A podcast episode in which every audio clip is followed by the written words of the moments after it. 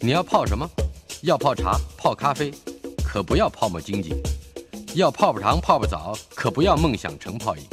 要泡菜、泡饭、泡妞、泡书本，就不要政治人物跟咱们穷泡蘑菇。不管泡什么，张大春和你一起泡新闻。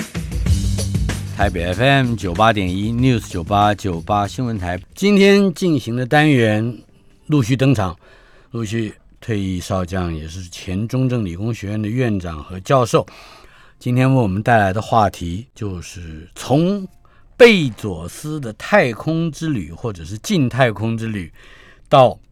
游牧人生啊，Nomaland。贝佐斯，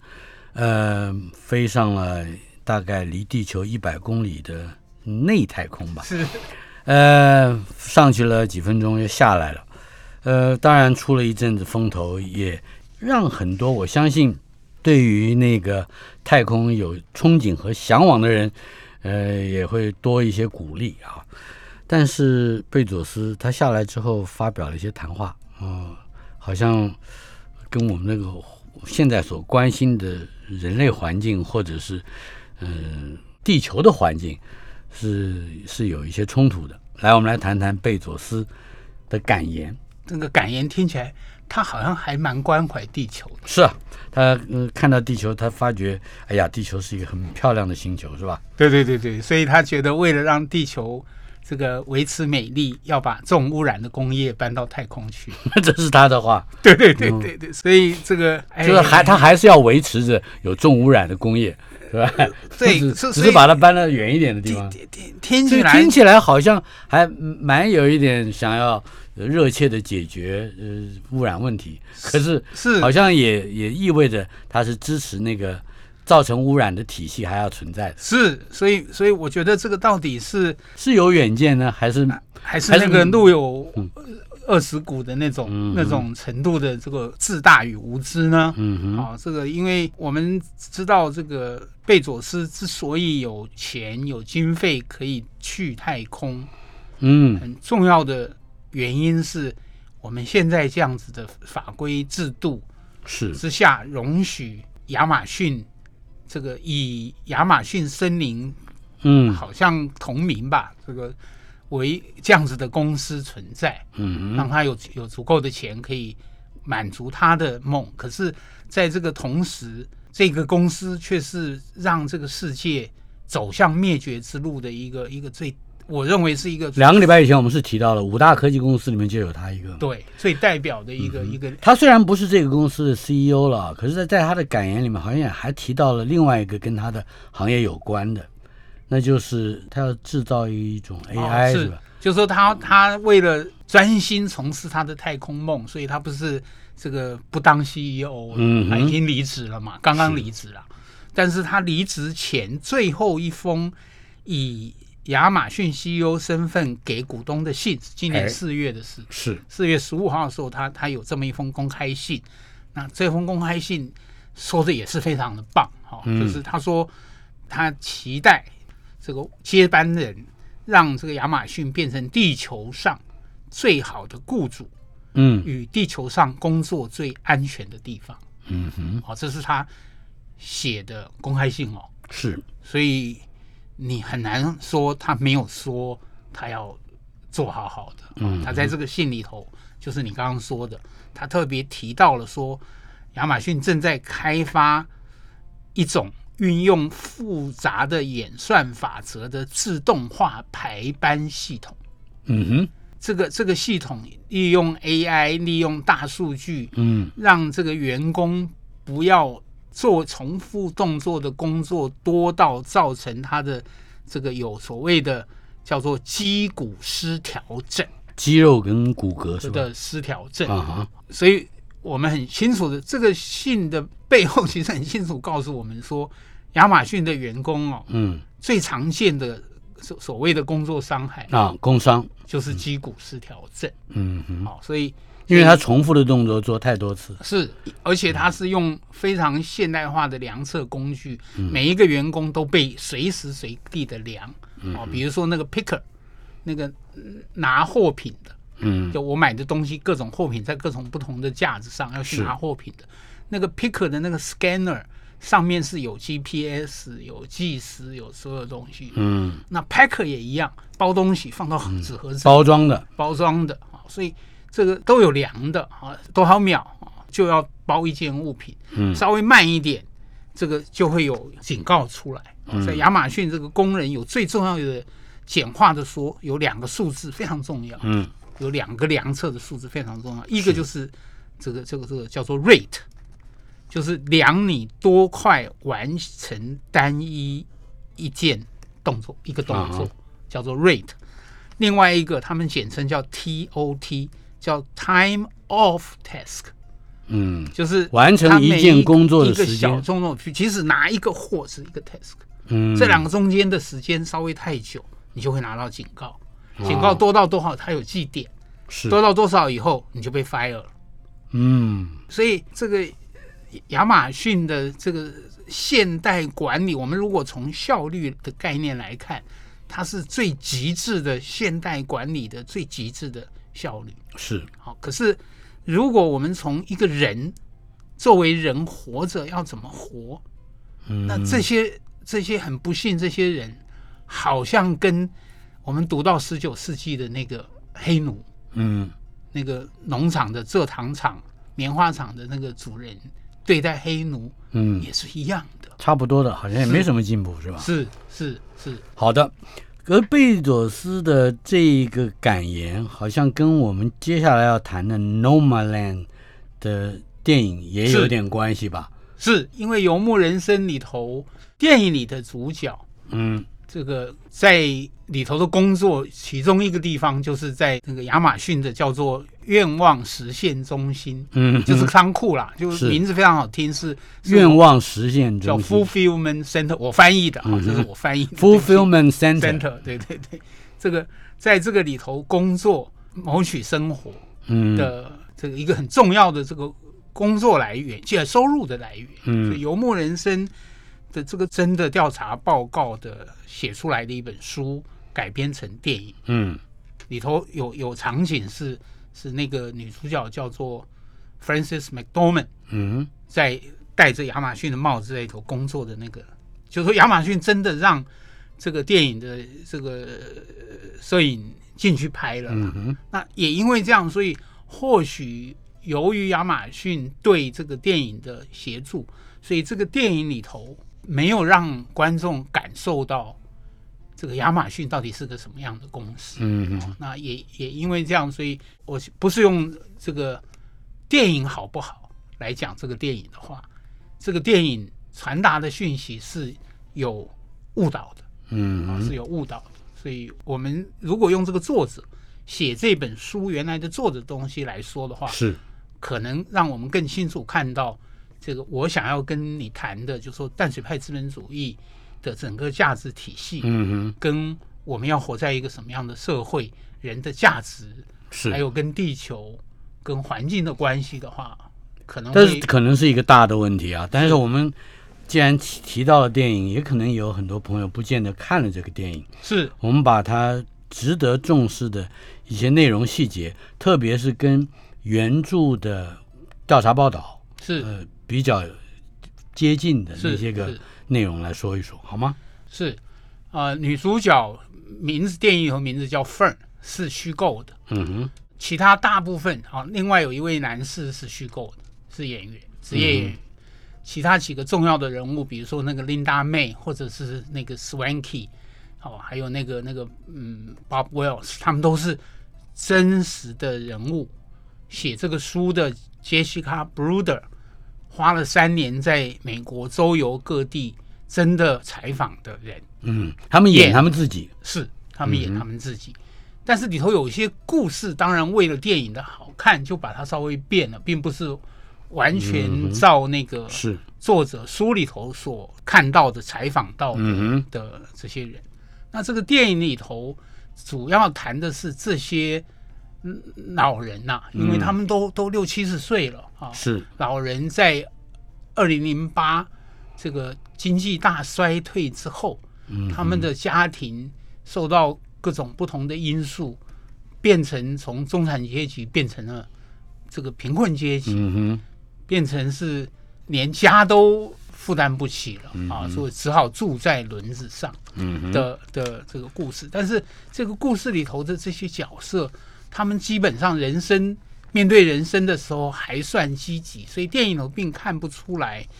这个它并不是，当然我猜电影并不是为了表达这个美国整个社会的结构性的不公、嗯不义的这些事情啊，所以所以所以我不是说要说这个电影不好，我想要表达说这个电影背后还有很多东西，我觉得我们可以嗯哼，借这个节目来，我跟大家做一些报告。既然是改编自同名的著作，我们就从原著来说起，好吧？是，所以这个作者在奥斯卡颁奖典礼前一天，《纽约时报》登了一篇他写这本关于这个《No Man Land》这本书的里头有一个有一个讯息，嗯哼，哦，这篇文章的名字是这个游牧人生暴露了关于美国人的某一种恐惧。嗯啊、这个这哼，个某一种恐惧， fear about fear in America，在美国嗯的这个、这个恐惧，什么恐惧呢？他用这个电影里头的有一幕，这个电影里头有一幕是 Fern 这个女主角在她的那个狭狭窄的小小的拖家里车面里头嗯在吃东西的时候，嗯结果叩叩叩，有人来敲门。嗯好，所以这个书的作者呢，就用这一个 the knock 这个敲门声，嗯来讲，说美国这些住在轮子上的人，嗯他随时随地有的其中一个恐惧就是 the knock 有人敲他的门，门，因为要赶他走了，因嗯为车子总要有一个地方停，他总要停下来睡觉，他不可能二十四小时不停的开车。是，好，所以这个作者自己他在这一个文章里就讲，他当初为了写这本书，花了三年的时间，他买了一个 van，他买了一个这种、啊这种嗯哼，房车吧，是我也不知道怎么翻译。他他就走了三年的时间，从从加拿大边界到墨西哥边界，嗯哼从太平洋到大西洋，花了三年时间跟着这些人。哦，其中最主要的电影里头有几个角色都是他在实际上这个采访过程中间认识的、碰到的人。嗯的过程中间，然后他自己就住在房车里，亲自体会到那个恐惧。嗯，因为他们最大的恐惧，他们因为穷嘛，所以最大的恐惧是有一些地方的警察嗯对他们的不友善，甚至最大的恐惧的不友善是车子就被警察没收了，嗯然后你缴不起罚款，那你连那个以车为家的车都没了。是，啊，所以这个是这个作者写的这篇这个文章。嗯哼，好，那他在书里头的前言，我我我也觉得挑一段非常看了，其实让人心里非常难过的哈、嗯哼，的话，就前言而已。他前言一开始讲了几个老人的困难，嗯然后他就有问这个问题，他说我们一般人常常要面对的选择哈、对这些人来说，比如说是买食物还是补牙，嗯付贷款还是缴电费。嗯付车贷还是买药，嗯缴房租还是还学贷，嗯哼，买冬衣保暖的冬衣，冬天的衣服还是加油嗯还还是是加加油油？嗯他们穷到连这种事情都变成要抉择，嗯所以这一群人，这一群人的人数有多少呢？照他的报道哈，美国六十五岁以上的人还在工作的这些嗯人，哼，超过七百万人，哇哦，七百多万人。嗯那当然里头有一些是这个有足够的钱，满足这个年轻时候的梦想，周游美国买了房车的人，但是那个比例跟是因为没有地方可以住的比例来说，还是有非常高的比例，是因为是有房子。它里头举了好几个例子啊，原来是很好的白领阶级，有很好的工作的。二零零八股市一崩盘，美国的整个这个这个退休制度、是社会制度，后来因为私有化嘛，雷根上任之后有很多的制度面的结构性的改变，哼，嗯所以二零零八那个经济大衰退之后，就忽一夕之间忽然变成刚才说的这些是要抉择了。嗯哼，对我们来说，哎这还有什么考虑的哈？对对不对？我们也还有鉴宝啊，补牙有什么困难、就是鉴宝卡拿出来就好了。嗯或者你冬天该买件厚衣服，你就买了，啊是顺便去加个油，是或者 好像对感觉这是对顺理成章的，是吧？。对对，但是但有是些到人就了必须做选择，他们必须要工作哦，必须要工作，所以所以那那个里头女配角吧，叫琳达妹，嗯，这个作者跟这个琳达妹的认识，这个书里头有谈到很多。她在亚马逊的仓库里的工作，嗯，哦，是她故意选晚班，是，就是这个下午六点工作到第二天早上的四点半。嗯哼，那他为什么你看那么那么那么老的人呢？为什么要选晚班呢？因为每一个小时晚班多给七毛五，嗯，七毛五不到一块钱美金，是多给七毛五，所以为了这个七毛五，那他这个工作十个半钟头，从晚上六点到早上四点半，中间呢可以有两次十五分钟的 break，、是，加另外有半个钟头可以吃东西，嗯因为工作那么久肚子会饿，所以他总共只有一个小时的休息时间。嗯哼，所以这个书里头有介绍好几个意外的例子，在工作的时候，这些老人这个、嗯哼，就要走路啊，要走十几二十公里、啊、一个晚上嗯一个班。那亚马逊为了招募这些老人，他们还有专门的这个叫做 camper force，嗯哼，叫做驻露营车的工作人员，啊，因为这些人是逐工作而居。我们以前读游牧民族是逐水草而居，那这些人是逐工作而居，季节性工作。这最重要的季节，以 Amazon 来说，就是圣诞节前，嗯，大约从十月开始到圣诞节，因为大家要送礼嘛，是是吧？所以它急需有很多的人。那亚马逊是特别设计这个照亚马逊的一个原来人资的副总经理，后来退休了的说法，嗯，他们是本来就不打算有太多的这个长久的员工的。嗯，贝佐斯认为人性本来就是懒的，嗯哼，所以啊，这跟贝佐斯对于企业或者是对于人的基本思维是有是关的，，所以贝佐所斯以人从就是会发懒，怎么办呢？所以他的思想上，因为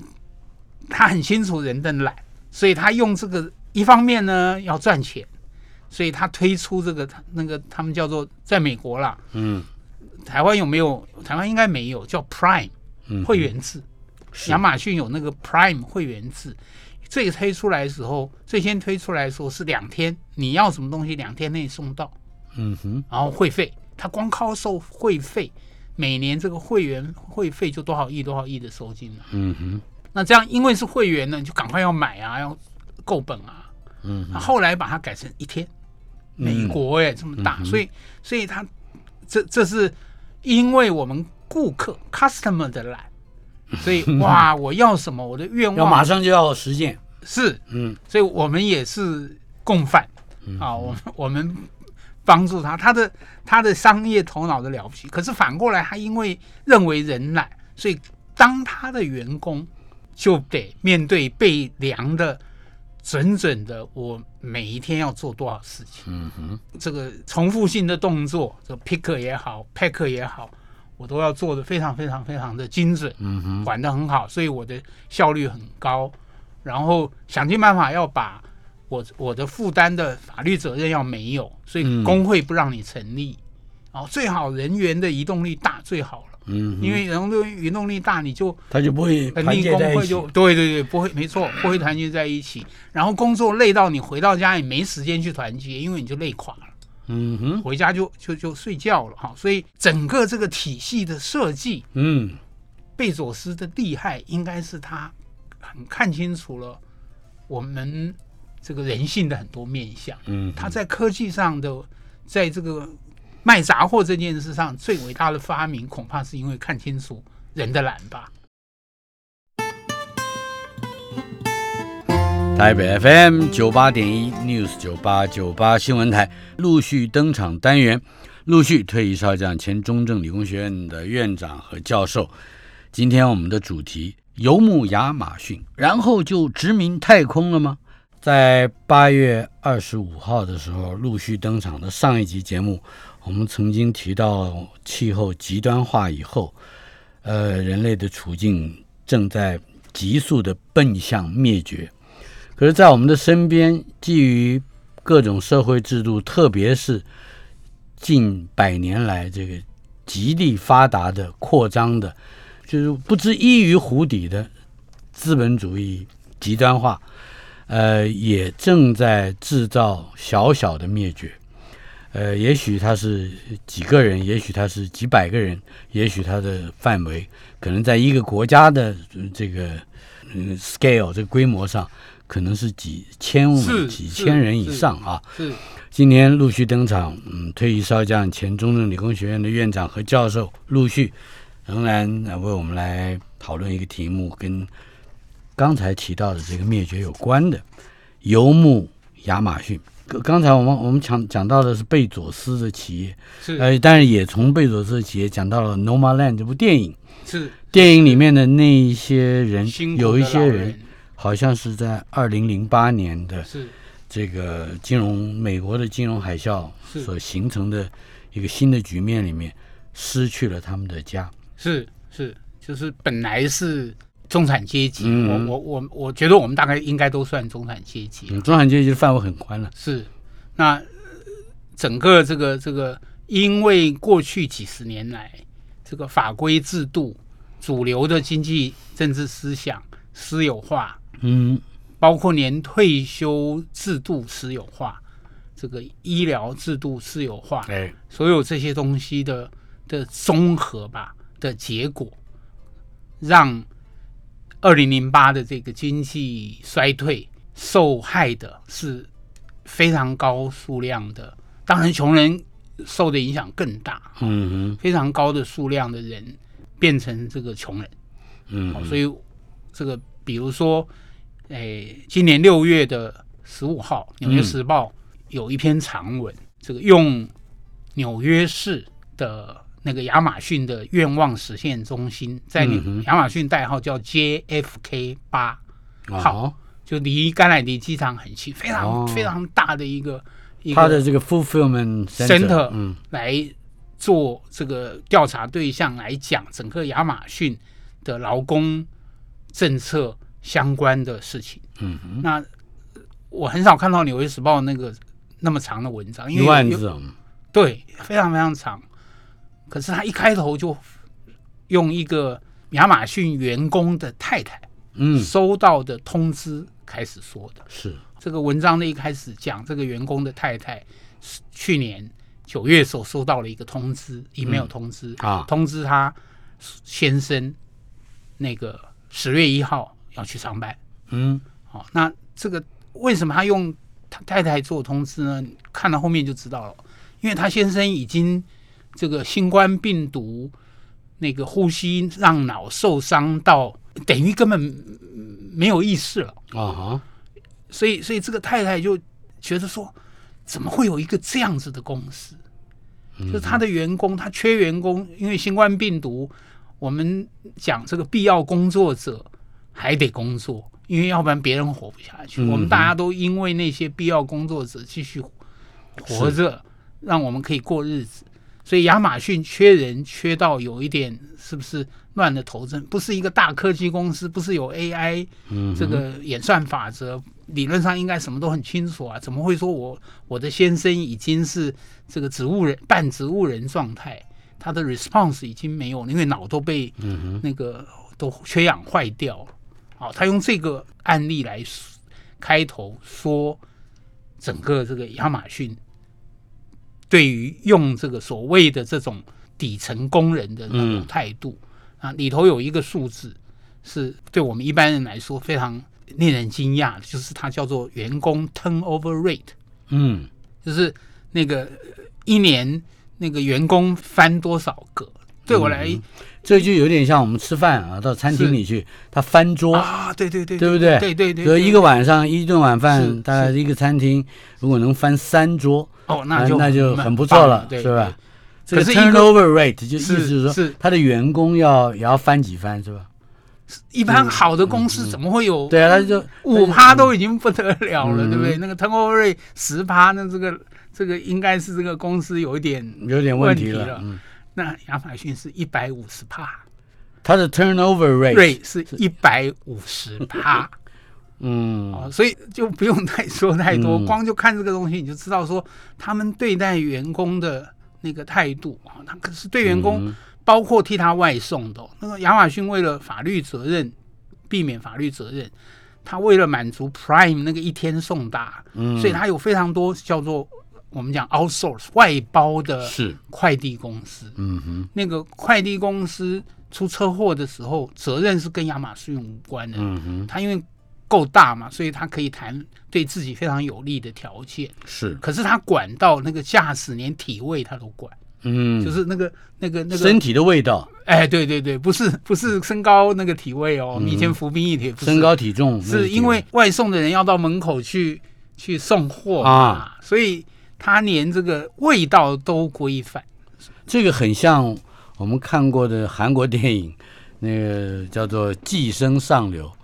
呃，里面就曾经提到那个，嗯，就是富贵人家的，呃，主人就跟开车的人说，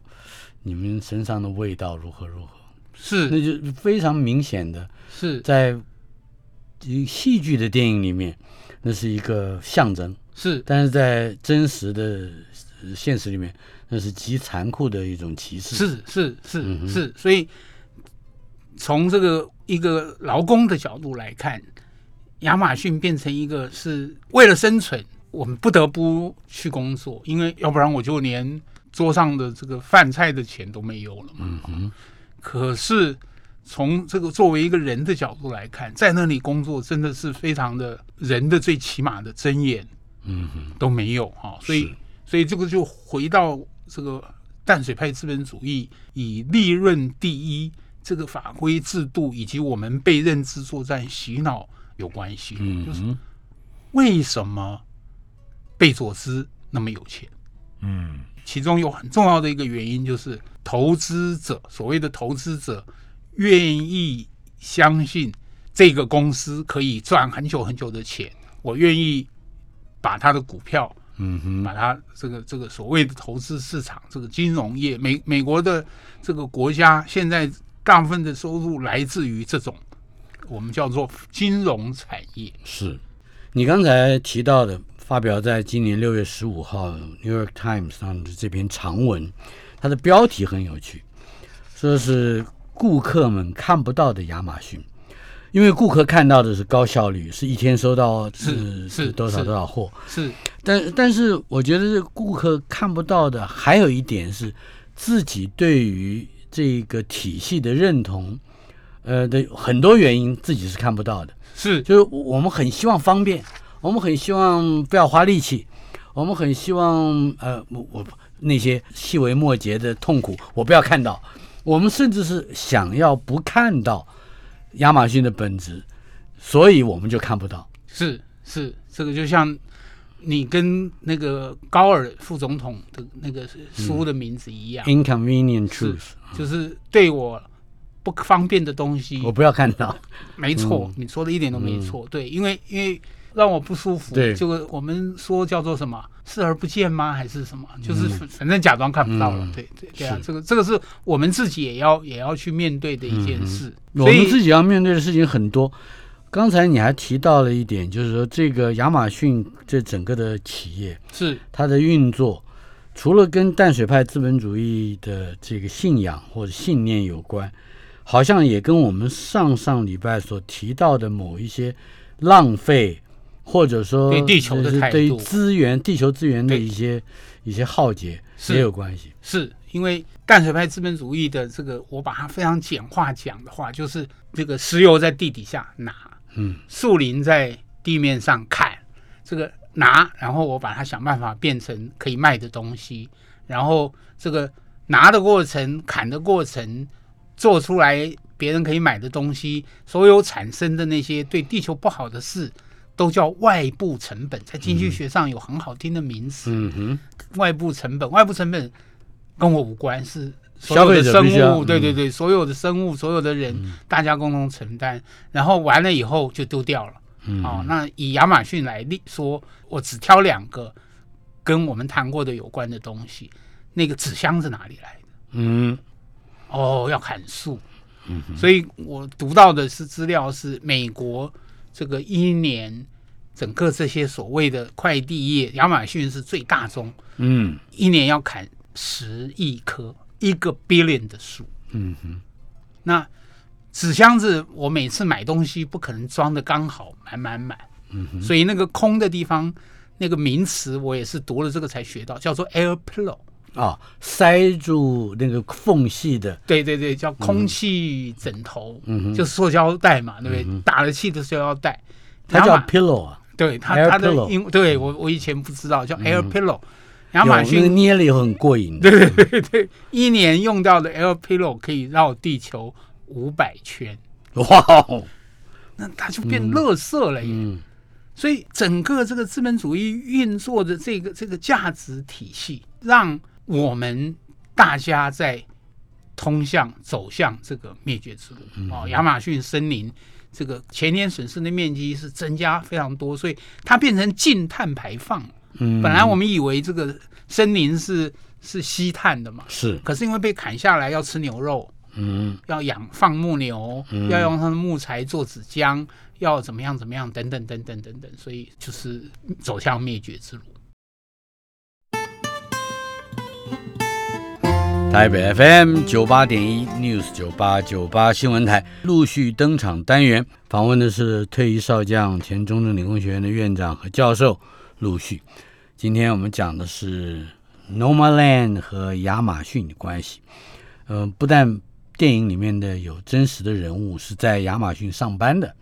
或上过班的，是而且是被 turn over 掉的，是吧？是，啊另外一点就是，我们刚才提到了，像亚马逊这样一个机构吧，或者是是一个企业，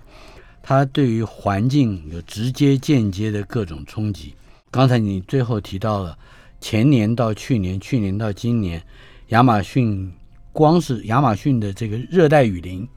被砍伐的面积就有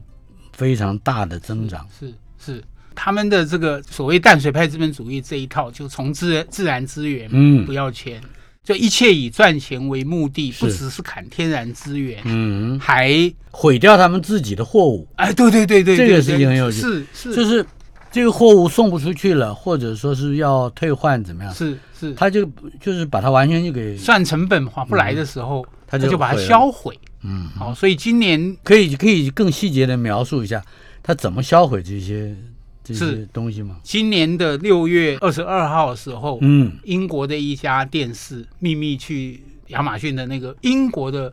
仓库中心去去、啊去调查，然后他们也照到他们的这个那个丢销毁的那个证据。嗯，对我来说，是我没办法想象的，好好的东西哦，里头全新的，全新的，嗯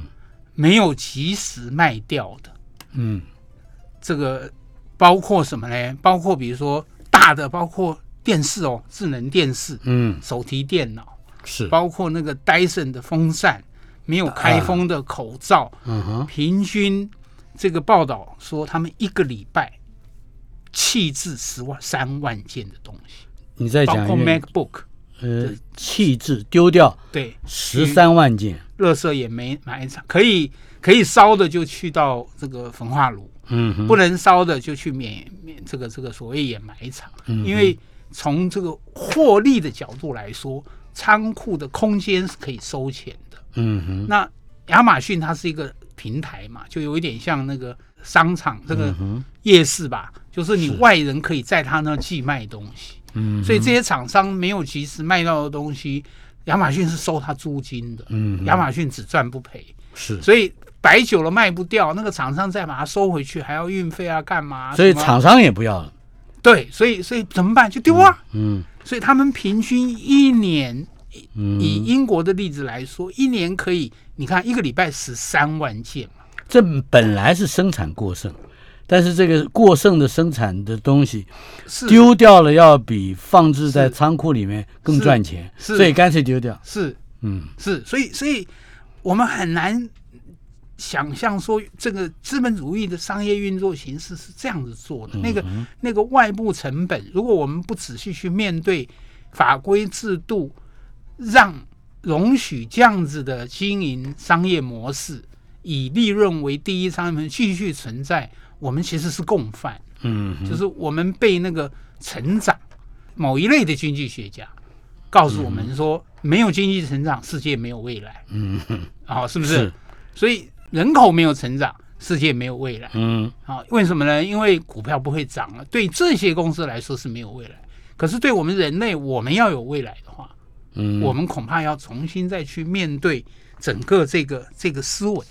嗯哼，今年好像贝佐斯也发表了他的梦啊，是是他是是他要他要打造一个在太空里面打造是是另外一个 Amazon，对地球上的 Am 安 Amazon 已经被他搞完了， 对是吧对对对对，可能他骨子里知道他已经把地球弄到快要回不了头。嗯我们如果容许他继续这样，恐怕还真是回不了头。哎，他他的梦想在太空中的 Amazon 是什么样的一个局面一个状况？我上的那个 Blue Origin，它的那个太空公是司名字叫做蓝色蓝色的起源，是的那个 Origin 里头有有有一些所谓艺术家画的想象的未来太空站的图嗯哦，其中有一张图我可能简单形容一下，是一个非常漂亮的河，两边蜿蜒的河流，河流是是两边有好像有草原，也有有草青绿对色的山坡，是，吧然后有有悬崖，有瀑布，然后还有画了一只很大的麋鹿，嗯雄壮的雄的麋鹿，非常非常美的一个一个自然景观，景自然景观。然后上面的天窗外面还可以看到遥远的西遥远的地球是一之个类蓝色或者地球，对对对，所以它的 Blue Origin 指的是地球，哎，地球可是一个蓝色的对星嘛球，对嘛？可是这整个那个荒谬性啊，让我我我觉得说，哎，明明地球就已经是这样，我们不要把它破坏，嗯，我们就在地球就好了。你弄一个这样的东西，那问题是我们谁可以去？嗯哼，是是，你看他这一次不是那个有一个人出了报几千万美金，后来因为这个排不出时间没去，哎一张票不过十几分钟就要几千万美金，嗯我我知道我是去不了的啦，哦，那何况到真的可以去的时候，我应该已经早就这个灰飞烟灭了啊，嗯所以我可是这一张图，嗯，似乎意味着，呃，贝佐斯他对于他的整个的太空事业，或者说他的整个企业的事业，还有一个回返到比较接近自然的，呃，一个状态。对对啊对啊一个期许嘛，所以我更觉得这是认知很作很战。非常奇怪的一个，我一个认为一个这是景认象嗯知作战、哎，他他用这些东西来说服我们大家不要阻碍他这个继续赚钱，嗯这些东西都不是重要，重要是他要继续赚钱，法规制度不可以改。哼，嗯我哼，觉得最根本的东西是应该我们要去面对那些科学家给我们的警告，嗯哼，地球在走向灭绝之路哈。那我们容许这个资本主义的这一些淡水派资本主义继续破坏地球，嗯哼，掠夺地球，然后还不够，还要将来走到这个这个太空去掠夺宇宙。这个、嗯我我我觉得这个是我们应该要从他们的认知作战里头要醒过来。要醒过来了。对对对对，这是我我觉得最大的警惕了。嗯哼，所以我我就不得不都又想到一个我还蛮喜欢的卡通片、啊、嗯，叫《瓦力》。好，这个电影里头想象的世界是公元二八零五年嗯哼，啊、那个二八零五年的世界，地球已经是变成一个巨大的垃圾场，是，然后这个垃圾场里头还有一些可以回收利用的东西呢，因为科学技术进步，所以他们已经有特别的机器人。是嗯这个代号就叫 WALL-E，W A L L E 是在地球上做这个垃圾回收的机器人。嗯那个型号的机器人在地球上收可用的东西送到太空，因为所有的人都搬到太空了。是，然后那个型号机器人没人维修，最后只剩那一台，嗯那个电影头只剩那一个瓦砾，就是窝羿对对，就是对瓦嗯瓦砾所以就变成瓦砾。然后这个太空的地球人派了一个机器人探子来地球，所以这个是个爱情故事嗯啊。这电影里头，瓦砾是爱上了那个来地球探勘的人，然后他就跟着去了太空，然后我们就看到了这个未来的人类在太空，然后过着这个。诶，嗯有意义吗？那样子的日子，因为每个人都不动啊，就坐在那吸饮料、看电视，嗯然哼，后这个就是人类想象中对最符合自己懒惰、舒是适、安逸的是天堂，是吧 是人类到了天堂去了。是，嗯所以这个电影是不是试着想要告诉我们，淡水派资本主义这个没有节制的消费嗯模式，透过掠夺地球、破坏地球、嗯满足我的消费欲望的这样子的形式，最后的结果是让地球没有未来，是充满了垃圾的。好，所嗯以整个这个思想形式，让我们觉得说，哎，那个富利曼啊，嗯富利曼其实很有意思，他跟他太太写过一本书，讲自由的重要。哼，啊哈，啊，然后他是是有一句话，他这么说：“他说，经济自由是政治自由的必要本质，让人们在不受胁迫或中央指导下互相合作。然后，这个自由市场呢，可以缩减政治力量。嗯可是呢，他又说，经济力跟政治力在同一双手中是调制暴政必然的处方。嗯啊，所以看起来，哎，他好像很清楚知道说，人要好好的活着，